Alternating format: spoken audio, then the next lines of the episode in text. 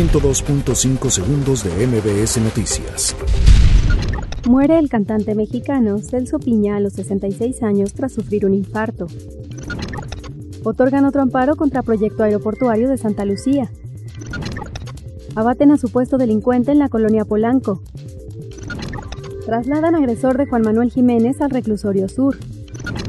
Morena frena comparecencia de secretarios de Bienestar y Secretaría de Hacienda y Crédito Público.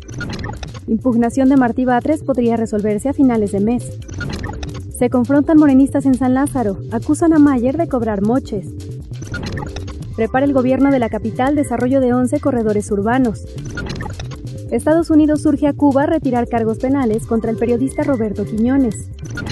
Bicipuma va por cifra histórica de servicios ofrecidos en 2019. 102.5 segundos de MBS Noticias.